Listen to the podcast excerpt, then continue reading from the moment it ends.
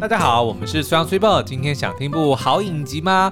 好，那我们在前几集呢聊到哦，就是诶运气这件事情哦，很多事情呢一开始看起来是一件坏事，但是也许最后呢诶会有一个这个意想不到的翻转，变成好事哦。然后我们就各自以这个自己的职压里面遇到的一些呃转折来做分享。但是结果呢，没想到大家对于这个虽阳的职压是一点都不感兴趣，都纷纷的在这个 podcast 或在别的地方敲碗说。可不可以多聊聊 SIBO？他的这个职涯比较精彩？也没有纷纷吧，你只是想要又推脱给我，然后让我来 lead。没有，但是的确你的职涯是比我的精彩。没有，我我的意思说，我的职涯其实很难复制，因为我一直都是不断的在这种创新公司里面不断的哦，对，就是我觉得我们两个职职涯的走向，然后跟各自。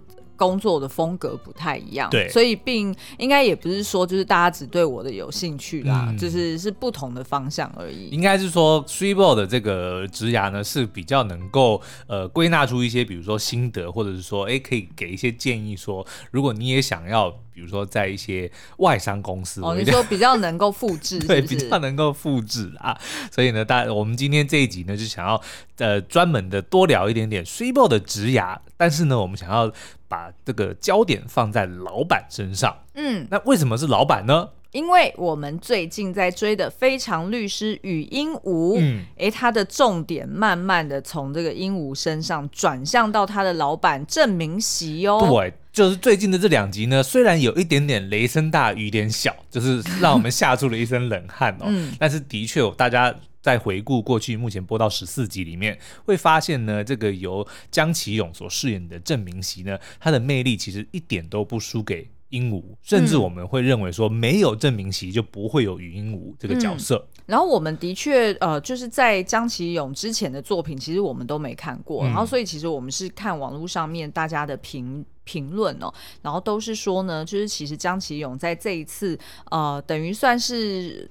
等于是算是带来一个耳目一新的表演，嗯、让大家觉得，哎、欸，他特别的帅气，甚至是可以堪称一个父系上司的一个一个形象哦。父系就是说他是有如爸爸一样的上司啦。嗯、那所以其实是对他这一次很呃可以严肃，然后但是又可以搞笑的这样子很呃多层次的表演方式呢，觉得哎、欸、非常 impressive。我们很期待可以出一个外传，非常老板。郑明熙，哎，对对对对对，因为他好像之前就是呃比较算是都是演绿叶的演员，嗯、然后他的呃调性也都是比较是轻松的搞笑的喜剧，对。但是呢，那这一次他就是又可以呃严肃，然后。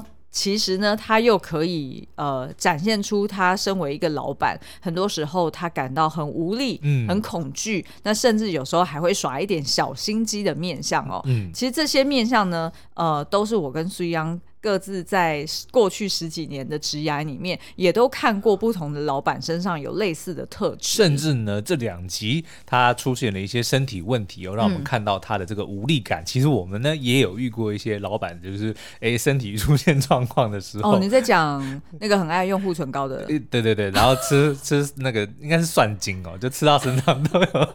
哎，对对对，你待会要讲，你待会要讲。Okay, 好，好，所以我们、嗯、呃待会会来盘点一下。就是郑明锡他的七大面貌。嗯，那在这个每一个面相里面呢，我们会描述一下说，哎，就是这个这个呃父系上司他的特色到底是什么？对。然后呃，我们也会各自分享我们各自有类似的老板的经验，就是跟老板交手的经验，他也是有展现。呃，各自这些面向的时候，对，但是我呢，嗯、我们应该今天不会点名，但是呢，就是大家可以自己去这个，如果就是我们的朋友们 在听这一集的时候，就麻烦自己对号入座啊，反正就那几间公司嘛，对不对？某桥啊，某某乐啊，对不对？各种都讲我的？某局啊，哎呀，糟糕，讲出来了。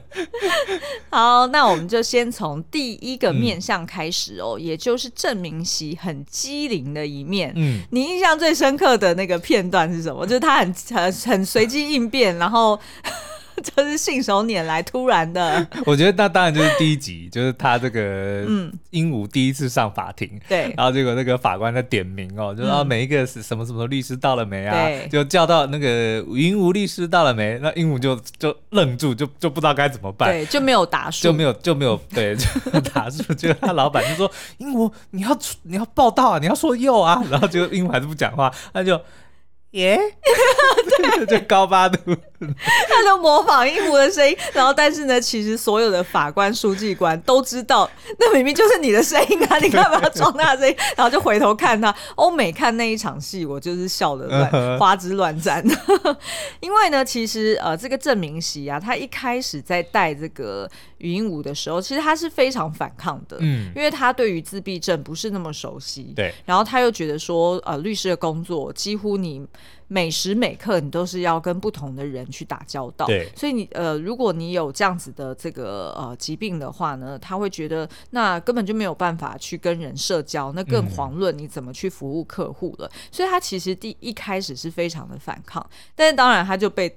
他的老板给 top down 的，就直接说：“我就是要，然后就是要给你。”那所以郑明析也就接了。嗯、但是接了之后呢，其实我觉得他是一个非常 open minded 的老板。对，等于是说，他即便一开始是被他的霸道老板给直接强迫哈硬上，但是呢，他的确也是带着鹦鹉走过至少一个 case 之后，嗯、他就发现说：“哎、欸，其实鹦鹉的这个特色跟其他员工不太一样。对，哎、欸，某种程度呢是可以带给其他呃同。”同事们一些创意的刺激，嗯，然后也带给他一些新的观点，对，所以即便呢，有时候会觉得他呃，好像在互动啊、人际呃言谈上面，觉得好像不是那么恰当，但是呢，他觉得哎，这些都是。呃，算是可以去怎么讲，就是瑕不掩瑜的啦。嗯、对，那所以后来呢，我们就发现，哎，这个明析他就是对于呃鹦鹉就越来越慈爱，然后 然后也呃就是呃，即便自己都是很严肃又冷静，嗯、但是在鹦鹉的刺激之下呢，哎，他好像变得也越来越开朗，对，然后也很机灵哦。那所以呢，这一段是我们印象特别深刻的。嗯、好，那第二个面相呢，其实就是他心机的一面。那我觉得这个很合理哦，因为他身为一个资深律师，对，其实他要打交道的这个呃，算是牛鬼蛇神什么样的人都有，所以他势必一定要很会察言观色，然后也要很懂得对人说人话，对，对鬼说鬼话。那所以呢，就是呃，明析呢，他通常就是会带着他一众的这个呃，就是比较年轻的律师们，嗯、哼然后让他们上台去。咨询呃，不是咨询，去去诘问，对，去诘问，然后呢，他就会适时的在台下呢去哎瞻前顾后，对，然后看一下就是呃全案现在的进度跟概况是什么，那他就可以适时的去调整说，哎，那他现在改变的辩护的这个策略是什么？嗯、那所以呢，他有时候也是会运用一些技巧，对不管是在庭内还是庭外，他其实都得要负起责任去带领那一群小朋友们，呃来。来营造对于委托人比较有呃利的一个局势哦。对，你还记得呃，应该是第一集。对，就是那个有呃，就是撞到头的阿北。对对对，那其实就是鹦鹉他们呃小时候的房东啦。嗯，那他就是因为是有一是一个脾气非常暴躁的阿北。嗯。然后呢，就一天到晚在怀疑他的老婆出轨哦。对。那有一天他老婆，然后会用非常难听的话去骂他的老婆。嗯。那有一天他老婆就是再也受不了了，就出手打了他老公。嗯。然后结果就没没想到就倒。导致他这个昏倒，然后脑出血等等的，所以他就被控说是应该是我忘记是什么罪了，反正就是他老婆被告上法院嘛。对。那但是后来就是他们要证明说，其实。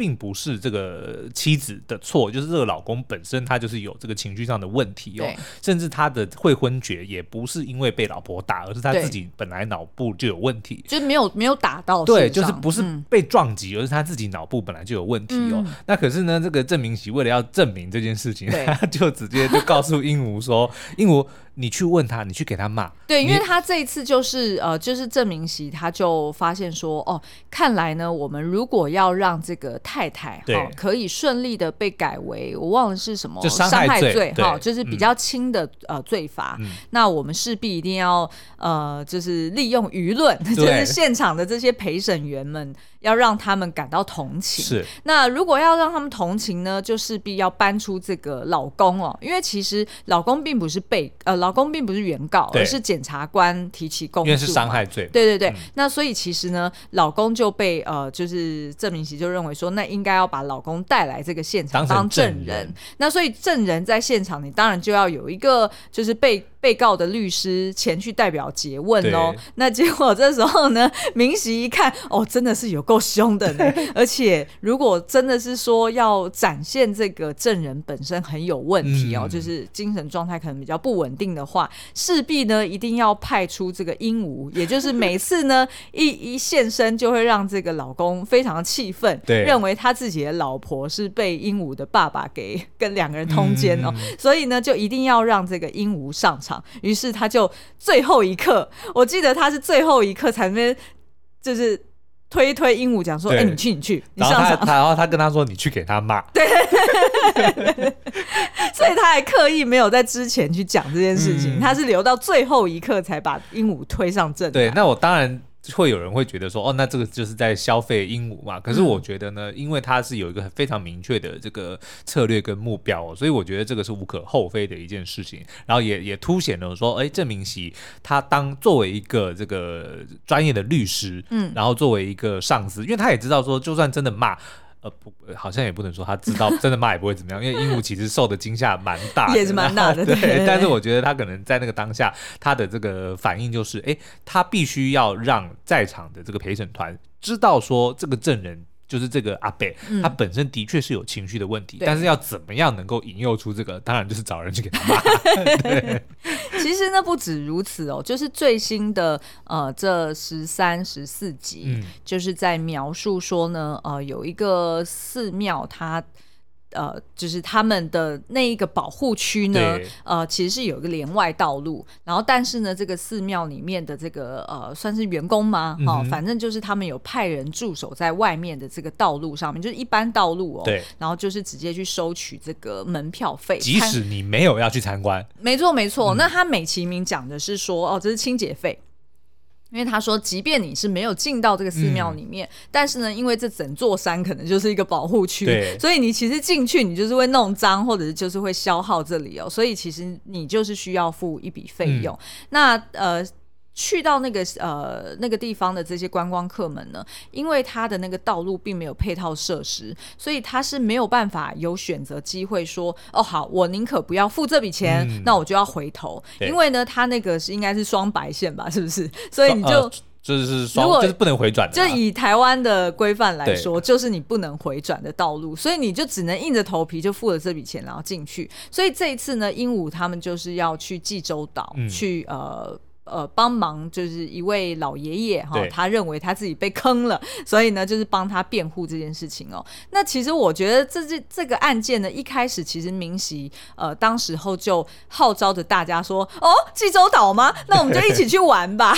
然后而且还跟他老板就是报告这件事哦。嗯、那的确，他老板也会觉得说，哎，你这样子太不符合时间效益了吧？对。而且有必要所有人都一起去，然后还去那么多天吗？但是明喜还是坚持这件事情，并且向他老板。保证说，你你放心好了，我这一次去呢，一一定会给你大丰收，然后我们一定会打胜官司哦。其实我觉得打赢官司这件事情，呃，明喜有信心，我觉得这还合乎常理。对，但是那时候我的确还没有联想到说呢。哎，明熙讲的这个小案件，把他讲的这么厉害，嗯、是不是其实只是为了他个人私心呢？对，结果没想到看到十四集最后，大家也就会发现说，哎，其实明熙他看得很远，对，他并不是只是看说，哦，我眼前要呃跟这个佛寺呃杠上，然后我打赢了这官司，嗯、而是呢，他会去。多一步设想说，哎，事实上这件事情对于这个佛寺来说，他们也需要后续的配套。是，他是不是也需要跟什么国家保护处还是什么？嗯，就是反正跟政府也要谈出一个哦，日后你这座山头要怎么去维护，要怎么去开放观光的这个配套设施。而他们的律师事务所是有这个完善的咨询系统的，嗯、所以呢，他其实又多接了至少两个案子以上。所以换句话说呢，我们甚至可以大胆推测，明熙其实当初呢，他在接下这个案子的时候，他的目标他就已经预想到了。到了其实重点不是眼前这个案子，嗯、他的他的最终目标是要去代理这个寺庙，但是呢，他也必须要让这个寺庙知道他的能耐，所以他就先用这个小官司打赢了，让这个寺庙发现说，哎，这些律师真的是很有一套，嗯、但他却在用非常。专业的这个态势跟他讲说，嗯、我们虽然赢了，但是并不代表说你们就是错的，而是你们这边是制度上有问题。对，那我觉得我们可以。有这个能力，对，对，所以他不只是赢了第一个官司，他还接到了第二个案子。嗯，对，对，而且我觉得在这过程中，他就是保持冷静嘛，嗯，然后也跟对方非常的友好，所以即便呢，哎，对方其实是呃败于他的正下哦，对可是最后哎还是愿意跟他继续合作第二个案子。这怎么很像那个孔明的计谋啊？因为我们最近在看那个 派对咖孔明，就他最擅长就是这种。好，那看到呢，明熙心机的这一面呢，其实我当然联想到我很多老板啦，嗯、但是我觉得心机要用得好，用得妙，用得呱呱叫，我就知道你很会接这种打油诗，因为呢，心机要是耍的不好啊，嗯、其实你会让人家觉得你这个人。特别的下流，哦、或者是特别的自私自利，很刻薄，那所以呢，就会觉得说，哎、欸，你就是一个小人来着哦，哦。那可能就会失去了你做老板的风范。对，所以我觉得，身为一个主管呢，如果心机要耍的巧妙的话呢，嗯、那他势必他的背后的动机或者是他的手法，对，都要是一等一的，就等于是说，让人家觉得说，嗯、哦，我即便最后那一刹那，哎、欸，看到你的回马枪，或者是哎、欸，洞悉了你真。真正的这个用意哦，对，虽然会觉得说，哎呀，差点被你耍了，或者是哎呀，就是怎么没有料到呢？嗯、但是打从心里面会觉得非常的崇拜你，是，然后会觉得说，哇，还好你有当我的老板，嗯、就如同这个就是。呃，对对对，明熙，我本来要讲的是孔明啊，对，对，那所以其实这个呃心机耍的最好的一任老板呢，也就是我算是我十几年职涯当中我最敬爱的一位老板，嗯、就是我以前的呃一个香港老板。对，那他呃他就是香港人，但是呢，他其实一开始他是看两个市场。我们在要不要给他一个代号小 P？哦，可以可以，小 P，对对对，他是老 P 啦，其实 不行不行不行，说他老他会很怒，所以我说小 P 啊，对不对？P 仔，对对 P 仔 P 仔，对。那这个 P 仔呢，他其实呃一开始他呃应该说他呃在这间公司里面待很多年了，嗯、然后他其实就是呃看两个市场，对。那可是呢，大家应该都知道，就是。一个 GM 呢，他同时要看两个 market 是有多辛苦，尤其台湾跟香港市场，在别人的眼中呢是一样的，但是其实是很不一样，是很不一样的，几乎所有东西都是要克制化，所以他等于一个人就是做两份工作的意思，其实就是这样。嗯、是。那所以那时候呢，其实呃，因为台湾市场呃越来越有潜力发展嘛，然后所以呢，哎，他就去要到了两个位置，就等于是说他就可以在台湾另外再找一个 BM 跟一个 ABM，、嗯、所以一个是主管职，一个是非主管职。嗯、呃，对对对，没错。嗯、那所以他那时候就决定说，哎，那他如果在台湾要找这样子的呃，就是一个 BM 一个 ABM 的话，那同时找来等于是两个人都是新人，嗯，可是呢，那个 BM 是要管。ABM，然后还要另外再管其他的员工的，对，所以他就考量说，呃，这个 BM 如果也是新人，但是如果如果没有先帮他做，哎，很好的一个呃 on on board 的计划，嗯、就是所谓他上任前的一个准备计划的话，有可能日后对于他在管底下的下属的时候，没错，嗯、所以那这个人是谁呢？其实就是我，所以就是说你跟你的下属是同时被 hire 的。没错，嗯、那所以那时候呢，这个呃 P 仔呢，他就决定说，呃，两个人虽然同时是被 recruit，对，那但是呢，他就让我先呃呃早一个月。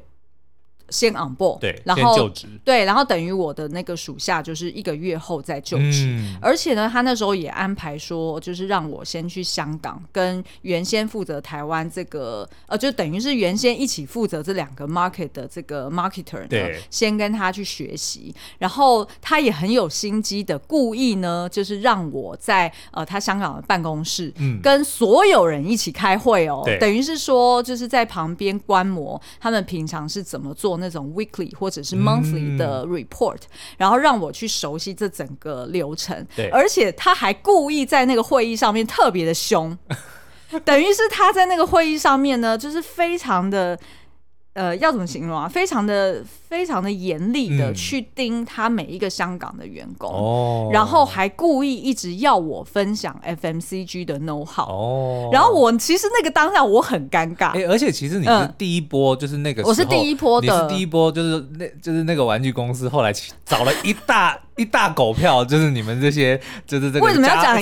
狗票呢？你为什么要用狗票来形容呢？我是我是在引用我们柯市长的这个 一狗票，啊、他最近哦，他这样讲，反正就是找来了一堆这个、嗯、呃 FMCG，就是这个家用品这个外商公司的某某间外商公司找来了一堆人进来这个公司，你是第一批，对不对？对，我是第一批。而且我认为后来是你是实验品，是因为你成功之后才后来就打开了那个 那个门，才引来那么多人，然后后面就 哎，后面就哎，后面就哎哎。好，那我我继续再再说明哦。那反正呢，就是那时候我在香港的办公室跟着他们一起开会。对，老实说，我过程中我非常的。那个不舒服不是说我被冒犯了，嗯、那个不舒服是我觉得我何德何能呐、啊？就是我才来，我才 on board 大概一两个礼拜吧，然后我就跟着你们开会，然后而且我还要要我 critique 他们的 marketing plan，对、嗯，然后还要我分享从 FMCG 的一些 know how，我就觉得说我这样子不是很尴尬吗？但是你要沉住气，你知道吗？对，因为因为其实对对对，其实 P 仔的目的其实。他的这个策略真的是非常的完善，嗯、他一方面也要替你营造，他等于是要帮你，他帮我立威信，对对，他要让大家塑造说，你看我们找来一个这么这么厉害的人，嗯，对他必须要。先让你有这个服众的能力，是的，是的，对对？对，即便那个香港市场并不是我要去管，嗯、但是我们会跟他们有非常多的互动嘛。那所以呢，他认为第一点一定要，第一步一定要让我能够服众，嗯、所以他就建立了我一个 credibility。那第二步呢，就是他的确帮我做了一个非常完善的 onboarding plan，嗯、我必须说，连比以前 P N G 的还要完善。哦，你讲出公司名了啊？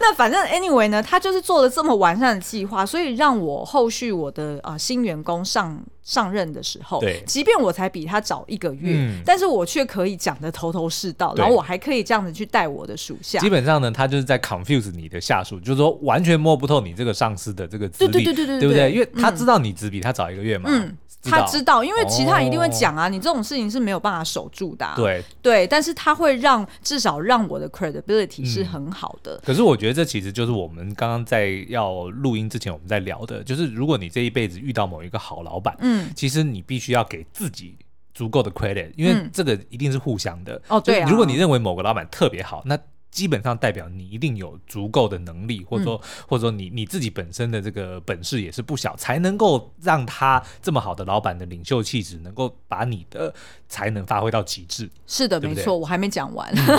他第三个心机，对，其实我后来才看穿的。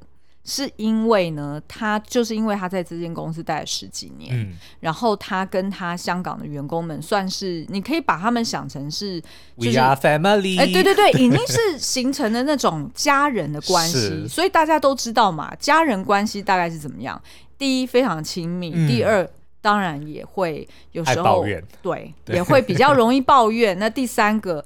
有可能这个老板在他们心目中已经有一个既定印象了，嗯、他们已经有一个既定的相处模式了。对所以对于这个呃 P 仔来说，他想要打破这件事情，他想要有一个新的开始。嗯、对于他自己而言呢、哦，所以其实他也是利用了我一个外来的人，对，然后去打破这个 dynamic。其实真的，如果你要改变东西，你就要大破大立。对不对？没错，一定得要做出足够的这个改变。对对对，那也因为这样子呢，让我后来也有点成为人家眼中 没有。但是你知道吗？其实我其实我觉得这个是合理的，就是我们事后来看，因为当然你你就像我刚刚讲的，你的能力是撑得起这个 expectation 的。但是如果今天反过来你做不到的话，其实 P 仔的这个用意也非常的明显。你进来，然后你做不到，嗯、所以你就会是你就是会背黑锅的那个。哦，我就是戴罪羔羊嘛，对，所以其实其实就没差了。对，这个其实就是反映 P 仔他的他真的很有领导能力跟手腕，其实都是很厉害的。是的，是的。但是呢，所以今天如果今天你是一个没有能力的人，嗯，同样 P 仔这个老板，我们在聊的时候，他就是你这辈子遇过最糟的老板，没错，对不对？因为他等于所有事情他都是叫我给 comment 哎、欸，嗯、他不讲哎、欸，对。很多事情，我当时候，我现在回想起来，我那一我那头三个月，我问他很多事情，对，每次我都问他说：“哎、欸，老板，为什么这个要这样子做？为什么那个要这样？”问题是，他才是香港人，你为什么要学他？可是我不知道，我每次跟他讲话就会变成这怎么怎么是这样的呀？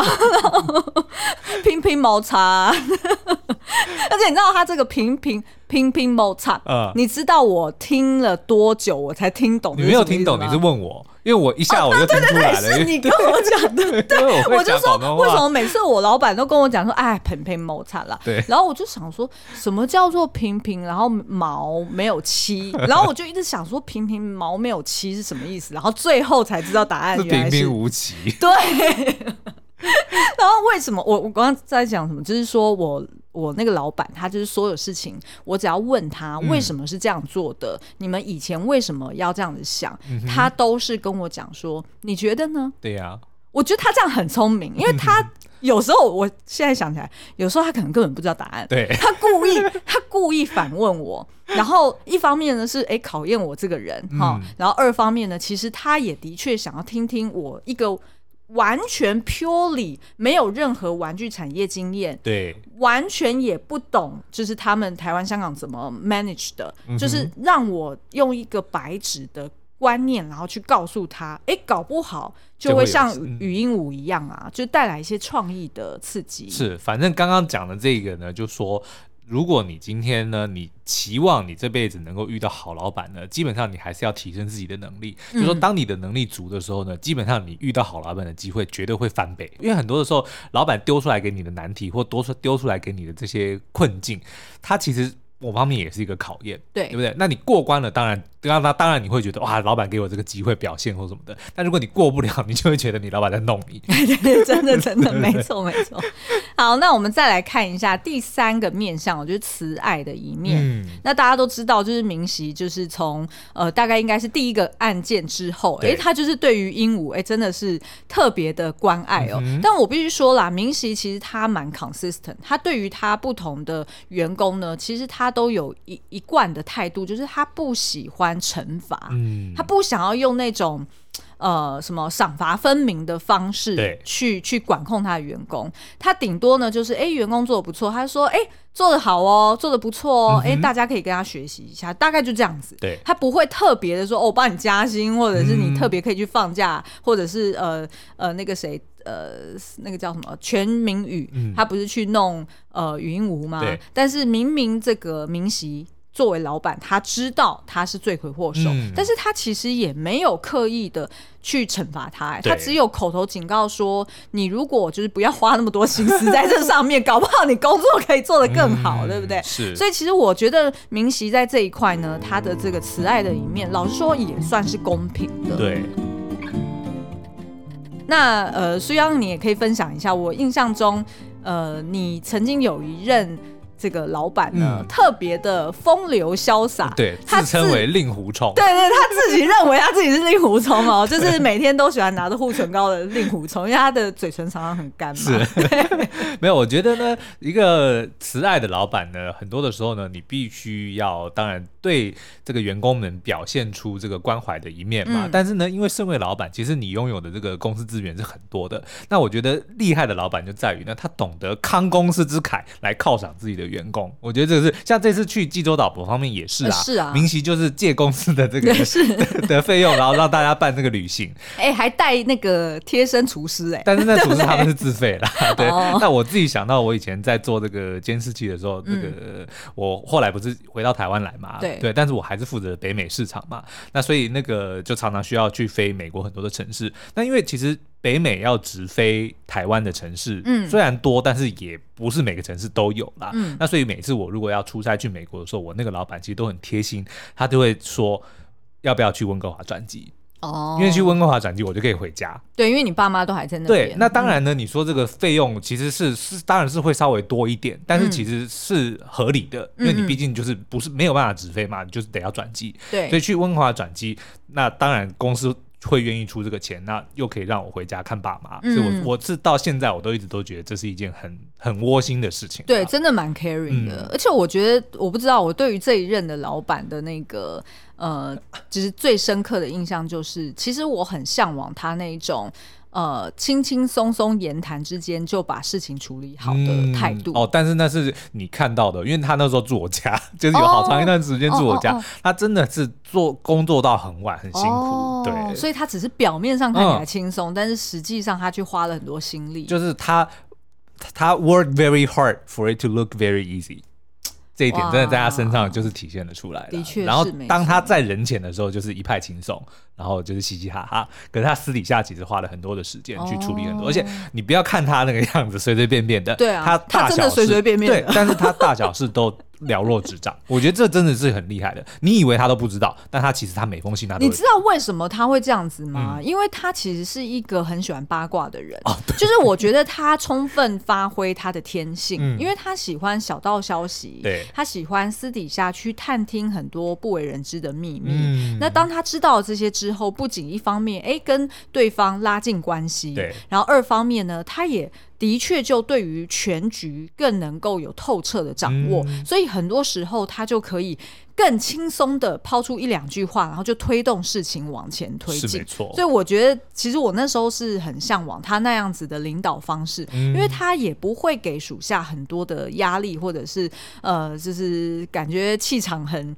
很很压迫，对对对，他只会呢，就是没事出现在你旁边，哎呀，嗯，呀呀呀，你那个东西弄完了，呀呀呀是什么？因为我不想讲出我的英文名字，还有人不知道，反正哎呀，你那东西弄完没？哎，没有，哎，怎么弄那么久？然后就走掉了，所以你一点也不会觉得说压力很大，可是你会知道说，当他换过来的时候，哎，你就是要加紧脚步，但是他就不需要耗费什么。他的唇舌，或者是耗费他的力气去骂你，我觉得那个领导风格我还蛮喜欢的。是，好啦，嗯、那所以如果 K 董你有在听，我们都在想 想你啦，真的真的在想他。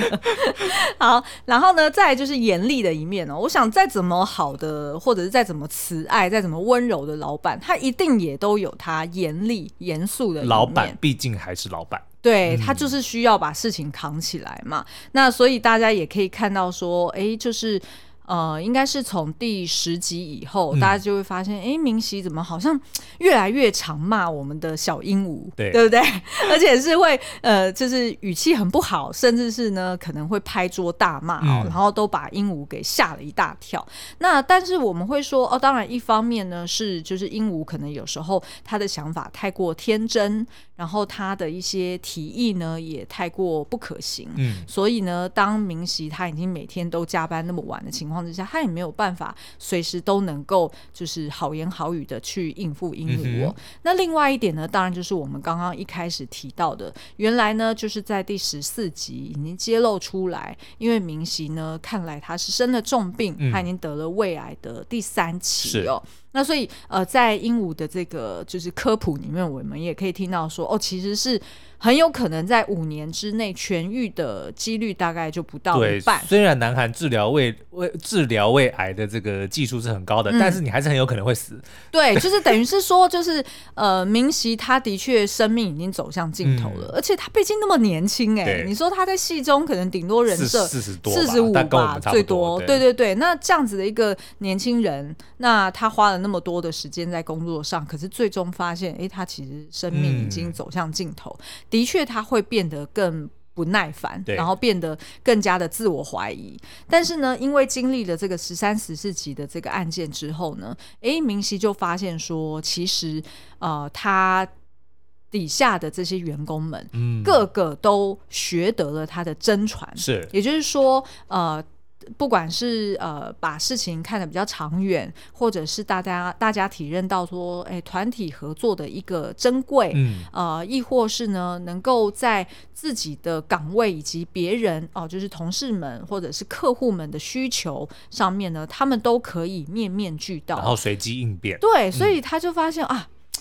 好像我的人生并不是没有意义。对，因为是他可能一直都在怀疑，说我把人生花在工作上面是不是浪费了？对。但他当他看到，哎，他培养出这一群孩子们，嗯，都能够这么的专业，然后这么的这个懂得随机应变，嗯、而且基本上就是传承了他很多他想他的这个技术也好，或者他的心态也好，嗯，他。真的是感觉到说他一点都没有浪费时间，那个那个欣慰感，我觉得除了看到孩子们的成长之外，更是替自己觉得说，哦，原来我没有浪费我的生命。对啊，我觉得这个是这个是他最大的欣慰了。嗯嗯，好，那我们可以跳到这个最后一个，就是专业又欣慰的一面哦。对其实我印象。特别深刻的应该就是明熙呢，他一开始呃就是带着大家去到了呃济州岛之后呢，哎、嗯，他们一出来就看到说哦，租借了两辆车哈、哦，然后一台应该是箱型车嘛，就是 S U S U V 的那一型，然后另外一台呢，哎，居然是敞篷车。那那时候大家都知道说，哎，那就一定是毛怪跟这个呃那个什么。呃，东格拉米，东格拉米，我我刚刚一直想要讲孔古力，我不知道为什么我要讲孔古力，我刚刚就一直一直一直想要 咳，对对对。哦，反正呢，就是毛怪跟董格拉米要去开敞篷车嘛，结果、嗯、没想到那时候明席老板呢，马上就讲说：“哦，我当然也要坐那一台啊！”然后还身着的花衬衫哈，然后很开心的唱着歌。嗯、但是呢，在这个敞篷车一边往前开的路上呢，他居然就流下了眼泪。那幕。真的，他真的很会演。哎、欸，那一幕真的演的。我要再次强调，如果你发现一个很厉害的喜剧演员，他就是一个非常了不起的演员。嗯、因为喜剧是最难演的。真的，真的，真的。嗯、那他呃，当然我们看到那一段，哎、欸，慢慢的揭露到后来说，哦，他有胃癌第三期，其实也很能够理解为什么他那时候的心态是呃巨大的转变。对，就觉得说好像他。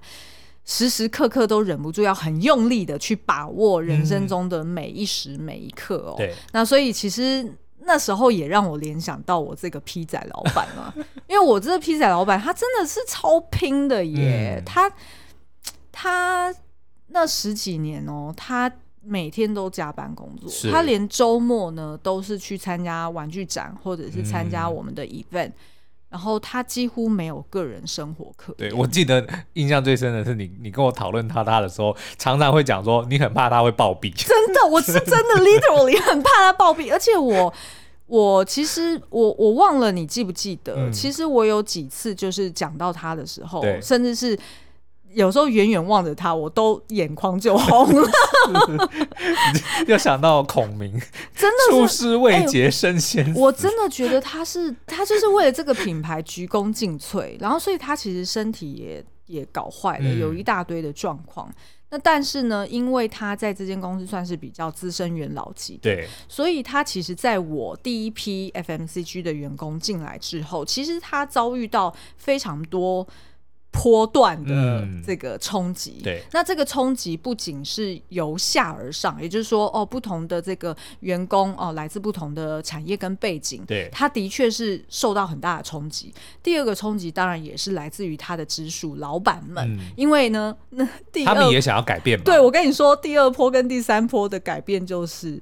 来了一堆 FMCG 的老板，我就讲嘛，就是你害的，因为你给他们的期望太高了，没有啦，我才没那么厉害。没有，但是你的确是一个很成功的案例啊。那个好，那我可以举一个例子哦。对对，那时候呢，就是连就是那种 Asia 的大老板，嗯、基本上呢，他就是算是 second 吧，就等于是说，他上面他就是直接 report 给这间公司的三 K。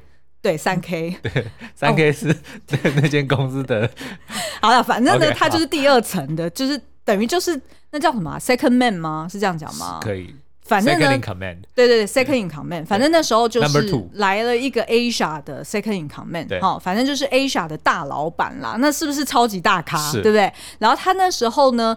呃呃，来台湾的时候，他就是要做 market run，、嗯、然后要去了解说，哦，这市场是怎么样。那他当然也会去看香港的，因为这两个呃 market 都是那个就是 P 仔的嘛。那所以 P 仔其实非常紧张。P 仔在这个新老板来之前，他一直从头到尾问我说：“哎、欸，你们 FMCG 哈，到底是怎么想这件事情？这件事情啊，那这个东西的术语有没有你们习惯的术语，嗯、或者是哎、欸，这个逻辑是不是对？怎么样的？就是他其实跟我花了很多时间去准。”被那种 presentation，我懂，因为他的他就对于这些新老板来说，并不是科班出身的，没错，你们才是，对对没错，所以他其实是很紧张。嗯、然后他其实当然也是因为我那时候才刚 on board 大概两大概两个月吧，对，所以其实他也知道说，他即便问我，可能也只能问我原先我 FMCG 出身的一些概念。你现在讲的是那位韩国的？不是不是，比他更高，哦、因为韩国老板，嗯、那个韩国老板他只是。呃，Southeast Asia 的 head，哦，我现在在讲的是 Asia 的哦，OK，就是那个很帅的那个男的，他是。他是德国人还是哪一国？我忘记，反正他又高又帅。你没有见过，但是就是我去吃红花铁板烧的那一次，哦 okay、那天晚上算是我人生的巅峰了吧？因为那一天呢，就是就是那个 P 仔啊，他就是很紧张嘛。嗯、然后我们那一天好不容易一整天都满满的行程，从一早开始做 presentation，对不对？然后到了中午，然后再去大家要 social 吃饭，uh 然后再到下午呢，你要去 market run，然后要去拜访不同 channel 的客户，对不对？差不多就是外商公司的。这种 market run 的行程就是差不多这样子跑一整天满满的，但是到了晚上呢，你还是得要花时间带他们做呃去吃 private dinner，、嗯哼嗯哼，然后呃甚至还要带他们去六星级按摩，对对对对，或者是要去做一些呃就是去逛夜市，对，就是那种要介绍台湾特色的地方。嗯、那基本上这一整天的行程塞得满满的，对于这个 P 仔来说呢，它的那个。老身体有点 跟小心脏有点 hold 不住，对所以其实很多时候我要出面来帮他 handle。OK，对，那所以那时候我们俩就等于一搭一唱，就真的是很像父女档啊，嗯、就是基本上就是呃，他讲他最熟悉的一些呃 market 数字，对，那我就讲一些哎、欸、最熟悉的 marketing 的一些概念，嗯、然后或者是对于这个 market 的观察。那基本上我们两个这样子一搭一唱之后，哎、欸，整天下来非常的顺利。对。等于是说，那个 Asia 的大头非常的满意，他就觉得说，哇，就是这个 P 仔，你非常了解这两个 market，而且你底下还有这么好的人才，真是啊就是未来呢，我有很多新的计划，嗯、都想要选在优先选在台湾做 test。是，那这意味着是什么？意味着是我可以拿钱。对 对，对，大家不要听到说哦，要做白老鼠，好像很可怕。没没这回事，是做白老鼠最好了，因为做白老鼠，你不仅可以拿钱，你又可以去 Asia showcase，、嗯、对不对？对对对对，你又可以为台湾争光，然后再来第四个就是你就有机会露脸。那你日后如果要去呃，你想要去到 regional 或者是总部的话，那你可能升迁机会也比较高。想去 Legoland 的话。你 刚刚最后一个讲出来，反正 anyway 的确是啊，就是可以免费去参观。但是我跟你说，Legoland 其实不是归我们管。我知道，但是你们就是每次还是不同的 group。每次去这个 Billund 的时候，就是可以去嘛，而且还可以去 Lego House。哎，对对对对对。好，那所以呢，其实我我为什么说到那个红花铁板烧，我印象那么深刻，就是因为呢，那天晚上吃完这个呃 social dinner 之后，我那个披仔老板还拍拍我的头。然后说 Good job，你知道我那时候就是心情有多好，然后多有成就。是为知己者死，真的，这真的真的，我就觉得我遇到了我的伯乐。这你知道吗？就跟刘备，你知道那件事吗？就是他那个时候，是你知道赵云那个长坂坡七进七出嘛，嗯嗯、就去救刘备的儿子嘛。对，然后结果救回来之后呢，这个刘备看了他那个儿子一眼，就直接丢在地上，然后说差点损害我一名大将。然后这个赵云看听到之后就，主公，我这辈子更听你了。但是后来有人去解析，因为刘备他的这个他的这个身体构造非常奇怪，他的手长过膝，对，所以有很多人就在解析说，他把儿子丢地上，其实只是轻轻放下去而已，但是就让赵云就是甘愿为他这个肝脑涂地在所不惜。所以我忍不住现在怀疑我那个披仔老板呢，根本很多时候是故意走在我面前，让我看他步履蹒跚的模样。我跟你讲，他搞不好还藏了一条毛巾，就是里面有血的，你知道吗？就是咳一下说呃，我吐血了。有，他常常在那跑厕所，然后说他刚刚又怎样不舒服，又怎样不舒服，就是看起来就是病恹恹的模样，你就会忍不住想要帮他多做一点啊。好，我真的我们这边就宣传一下一些当老板的一些心机哦，嗯、就等于是说呢，你如果发现哎，你的员工是那种比较重感情的，对，是那种比较 容易被骗的，你就可以没事在他面前对诶帅帅儿子啊，对。咳咳血啊。